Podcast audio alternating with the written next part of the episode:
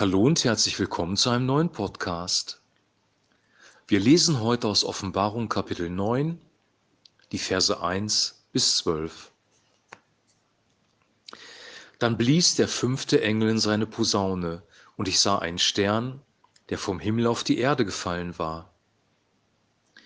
Ihm wurde der Schlüssel zum Schacht des Abgrunds gegeben. Als er ihn öffnete, stieg Qualm aus dem Schacht wie aus einem riesigen Ofen, und die Sonne und die Luft wurden von dem Rauch verdunkelt.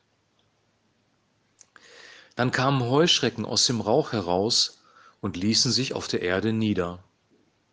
Ihnen wurde Macht gegeben, wie Skorpione zu stechen. Sie wurden angewiesen, nicht dem Gras oder den Pflanzen oder den Bäumen Schaden zuzufügen, sondern die Menschen anzugreifen, die nicht das Siegel Gottes an ihrer Stirn trugen. Es wurde ihnen befohlen, diese Menschen nicht zu töten, sondern sie fünf Monate lang mit Schmerzen zu quälen, wie sie bei einem Stich eines Skorpions auftreten. In diesen Tagen werden die Menschen den Tod suchen, ihn aber nicht finden. Sie werden sich danach sehnen zu sterben, aber der Tod wird vor ihnen fliehen. Die Heuschrecken sahen aus wie zum Kampf gerüstete Pferde. Sie trugen auf den Köpfen etwas, das wie goldene Kronen aussah und hatten menschliche Gesichter. Ihr Haar war lang wie Frauenhaare und ihre Zähne glichen den Zähnen eines Löwen. Sie trugen etwas wie eiserne Rüstungen und ihre Flügel lärmten wie ein Heer von Streitwagen, die in den Krieg rollen. Sie hatten Schwänze und Stacheln wie Skorpione und darin die Macht, die Menschen fünf Monate lang zu quälen. Ihr König ist der Engel aus dem Abgrund. Sein Name lautet auf Hebräisch Abaddon und auf Griechisch Apollyon der Zerstörer. Das erste Verderben ist vorüber, doch es kommen noch zwei weitere. Soweit der heutige Text. Der heutige Text ist voll von Geheimnissen und ähm, voll von sehr grausamen Geschehnissen.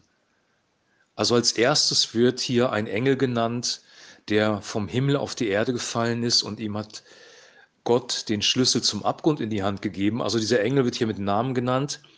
Abaddon auf Hebräisch oder Apollyon, der Zerstörer auf Griechisch. Wer dieser Engel genau ist, das wissen wir nicht. Ähm, da kann man nur mutmaßen. Auf jeden Fall hat er den Auftrag, Gericht auszuüben und er macht das, indem er den Abgrund aufschließt. Und hier ist ein weiteres Mysterium, das wir nicht erklären können. Was ist dieser sogenannte Abgrund? Man hat sich das früher wie einen Raum unter der Erde vorgestellt, in dem auch die Toten sich befinden, also das sogenannte Totenreich. Aber hier wird beschrieben, dass ein Qualm aus diesem Abgrund aufsteigt und die Sonne und die Luft werden durch diesen Qualm verdunkelt. Und das alleine wäre schon Gericht genug. Aber dann kommen noch merkwürdige Wesen, die aussehen wie Heuschrecken, aber Menschengesichter haben, ähm, Skorpionschwänze mit Stacheln dran.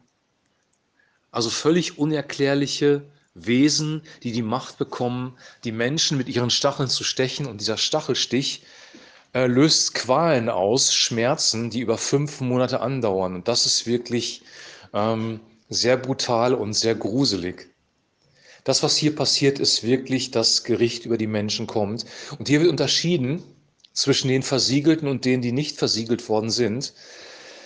Die Versiegelten, die genannt werden in der Offenbarung, sind 144.000 aus den Stämmen Israels die jetzt wortwörtlich wörtlich genannt werden. Und diese Versiegelten, ähm, die scheinen noch irgendwie da zu sein, oder zumindest wird das hier angedeutet, weil diese Skorpione die Versiegelten nicht antasten sollen, sondern nur diejenigen, die das Siegel nicht tragen. Also entweder ist das allgemein gesprochen, dass sie auch schon entrückt sind, oder sind tatsächlich nur auf der Erde. Das gibt der Text nicht so genau her diese Wesen, die da beschrieben werden, metallische Panzer, das könnte etwas Technisches auch sein, wir wissen es nicht ganz genau. Ähm, aber hier fällt eins auf, was uns öfter in der Offenbarung begegnet. Johannes hat Dinge beschrieben, die er nicht kannte, die er, die neu waren für ihn. Er hat Dinge gesehen in seiner Vision, in seiner Offenbarung, ähm, die es damals so nicht gab. Wenn zum Beispiel ähm, im Alten Testament beschrieben wird, um nur ein Beispiel zu nennen, dass Gott sein Volk auf den Flügeln des Adlers zurück in die Heimat bringt, ähm, dann war das eine Beschreibung von etwas, was die Menschen damals nicht kannten, nämlich zum Beispiel, und das interpretiere ich jetzt da mal rein, einem Flugzeug, das tatsächlich das Volk Israel zurück in Eretz Israel, das Land gebracht hat. Und hier könnten auch Dinge beschrieben werden, die technischer Natur sind, die die Menschen damals aber nicht kannten und Johannes eben auch nicht. Und er hat das beschrieben, so gut wie er es konnte. Also es sind irgendwie, ja, kleine Wesen, die aussehen wie Heuschrecken, aber einen Schwanz haben eines Skorpions mit einem Stachel, einem Menschengesicht und Menschenhaare. Und äh, was auch immer das sein mag, ähm, schwer zu sagen. Auf jeden Fall wird hier nochmal so die Ernsthaftigkeit der Gerichte deutlich in dieser fünften, ähm, bei der fünften Posaune. Und diese Ernsthaftigkeit macht sich dadurch bemerkbar, dass hier Menschen tatsächlich über lange Zeit nämlich über fünf Monate gequält werden. Die Frage ist, ähm, ist, das gerecht, ist das gerechtfertigt, ein solches Leid über die Erde zu bringen? Haben Menschen so viel Leid angerichtet, ähm, damit das gerechtfertigt ist?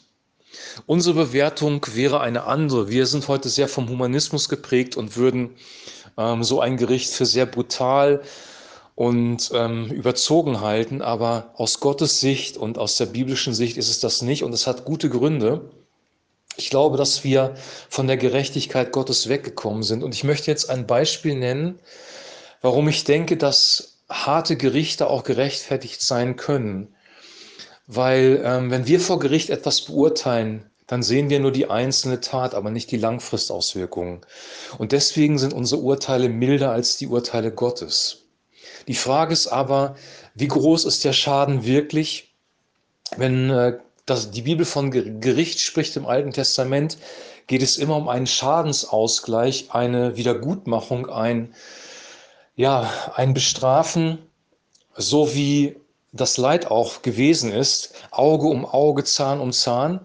Das ist eine Eingrenzung der Bestrafung. Ähm, Im, im Übrigen, wir, wir halten das für brutal, aber ähm, damals gab es die Blutrache und ähm, wenn man jemanden angegriffen hat, ähm, konnte es sein, dass dieser jemand einen dann getötet hat als Rache dafür, also als das eine Eskalationsspirale in Gang gesetzt wurde. Und Gott hat das begrenzt, indem er gesagt hat, wenn dir jemand den Zahn ausschlägt, dann soll ihm auch der Zahn ausgeschlagen werden, aber nicht mehr.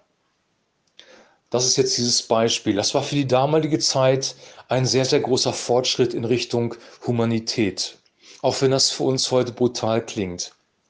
Also die Frage, die hier aufkommt, ist, sind solche Gerichte berechtigt? Ist das, was Gott tut, berechtigt? Und ich glaube, weil er der liebende Vater ist, ein gütiger Gott, seinen eigenen Sohn gegeben hat und weil Jesus Christus als Liebe für die Menschen gestorben ist am Kreuz, weil also Gottes Grundeinstellung, Gottes Herz, Liebe und Barmherzigkeit und Vaterschaft sind, müssen wir davon ausgehen, dass die Gerichte auch gerecht sind. Und ich möchte jetzt erklären, warum Gerichte in dieser Schwere über Menschen kommen können. Und zwar an einem Beispiel, um zu zeigen, ähm, dass unsere Rechtsprechung sich immer nur auf den einzelnen Fall bezieht, aber die ganzen Folgeschäden ähm, außer Acht lässt. Nehmen wir mal ein Beispiel.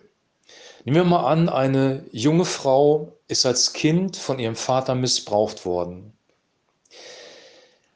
Das kommt raus, das kommt vor Gericht. Der Vater wird bestraft für diesen Missbrauch, bekommt eine Gefängnisstrafe, die zeitlich begrenzt ist.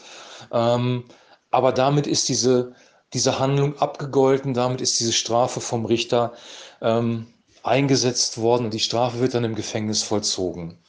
Jetzt geht das Leben dieser jungen Frau aber weiter. Vielleicht ist sie durch diese Missbrauchserfahrung durch den Vater derart traumatisiert, dass sie anfängt, Drogen zu nehmen. Und diese Drogen wiederum zerstören ihr Leben, zerstören ihre Seele weiter. Dann lernt sie einen jungen Mann kennen, die beiden verlieben sich und sie heiratet. Ist aber nicht von ihren Drogen los und nimmt die Drogen immer noch. Und dann wird diese Frau schwanger und in der Schwangerschaft nimmt sie weiterhin diese Drogen. Das Kind wird geschädigt, trägt einen Hirnschaden davon und kommt mit einem Hirnschaden auf die Welt. Dieses Kind trägt die Urschuld, die da entstanden ist durch den Missbrauch des Vaters weiter. Es trägt die Konsequenzen weiter. Dieses Kind ist geschädigt, kann sich vielleicht nicht so entwickeln wie ein gesundes Kind, kommt in der Schule nicht mit, kann keine Ausbildung machen, wird vielleicht gehänselt und gemobbt von den Mitschülern und greift dann auf zu der Droge. Ich möchte hier ganz klar sagen, um kein zu düsteres Bild zu, aufzuzeigen, dass Gottes Güte, Gottes Gnade immer solche Mechanismen, solche Kettenreaktionen durchbrechen kann. Dieses Kind kann von Gott geheilt werden, wiederhergestellt werden. Das ist die gute Botschaft. Das ist übrigens auch unsere Botschaft, die wir weitergeben müssen. Wir geben nicht nur die Botschaft der Vergebung weiter, sondern wir geben auch die Botschaft, der totalen Heilung weiter, weil Gott ist ein Gott der Güte und er möchte dieses Kind heilen. Und uns fehlt die Vollmacht. Wenn wir ehrlich sind, müssen wir sagen, dass uns die Vollmacht fehlt, um Menschen zu heilen. Die ersten Jünger von Jesus, die Apostel, haben Menschen geheilt. Die ersten Christen haben für andere gebetet und es war selbstverständlich, dass Heilung stattgefunden haben. Wir haben uns als Gesellschaft, auch als Kirche, als Gemeinde so weit von Gott weg entfernt, dass wir diese Autorität nur noch in einem geringen Maße haben. Aber diese Heilung durchbricht dann diesen Kreislauf. Aber wenn der Kreislauf weitergeht und dieses Kind in der Schule nicht klarkommt, keine vernünftige Ausbildung machen kann, wieder an Drogen kommt und wieder ein Kind bekommt, dann setzt sich das Ganze fort und fort und fort. Meiner persönlichen Meinung nach ist das übrigens das, was man auch als Erbsünde bezeichnen könnte. Etwas, das sich von Generation zu Generation weiter vererbt. Und wie das funktioniert, hat die Hirnforschung mittlerweile festgestellt, anhand von Kriegsteilnehmern, Kriegskindern und Kriegsenkeln. Menschen, die traumatische Erfahrungen gemacht haben, bei denen schlägt sich das in der sogenannten Epigenetik nieder und sie geben das, diese traumatische Erfahrung über die, Genet, über die Epigenetik an ihre Kinder weiter. Wenn die Eltern sehr ängstlich sind, kann es auch passieren, dass die Kinder sehr ängstlich sind. Und das kann bis zur dritten Generation gehen. Und wenn wir diese ganzen Faktoren mit berücksichtigen, dann bekommt das Gericht Gottes eine andere, eine andere Wertung, dann bekommen wir eine andere Sicht für diese Dimension des Gerichtes. Das, was wir tun, wenn wir einen Menschen verletzen, das gilt übrigens auch für dich und für mich, was ich jetzt sage, wenn wir andere Menschen verletzen und sei es nur verbal oder wenn wir andere Menschen belügen und sie durch das, was wir tun, durch die Lüge, die wir praktizieren, plötzlich Misstrauen bekommen, grundsätzlich Christen gegenüber, kann das verheerende Auswirkungen haben. Deswegen sagt Jakobus, in seinem Brief sehr klar, dass Worte Kriege auslösen können, einen großen Flächenbrand auslösen können. Das nennt man eine Eskalationsspirale. Und da geht es nicht um Zauberformel, sondern es geht darum, dass ich mit Worten jemanden verletzen kann. Du kannst mit Worten jemanden verletzen und diese Verletzung kann sich fortpflanzen. Diese Verletzung kann von ihm zu anderen weitergetragen werden und es sind mehr Menschen betroffen, als wir das auf dem Radar haben. Wir haben nicht den Gesamtüberblick. Wir sehen immer nur den einzelnen Fall und denken, unsere Urteile sind gerecht. Aber die absolute Gerechtigkeit Gottes, die absolute Gerechtigkeit des Himmels sieht den ganzen Prozess ähm, des Traumas, das sich vervielfältigt in den nächsten Generationen und verzweigt auch noch auf andere Menschen, in andere Familien hinein.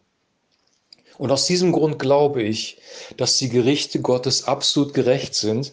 Und ich glaube auch, dass wir Ehrfurcht vor Gott brauchen, Hass auf die Sünde brauchen und eine Flucht, einen Kampf gegen die Sünde, weil Sünde ist immer zerstörerisch.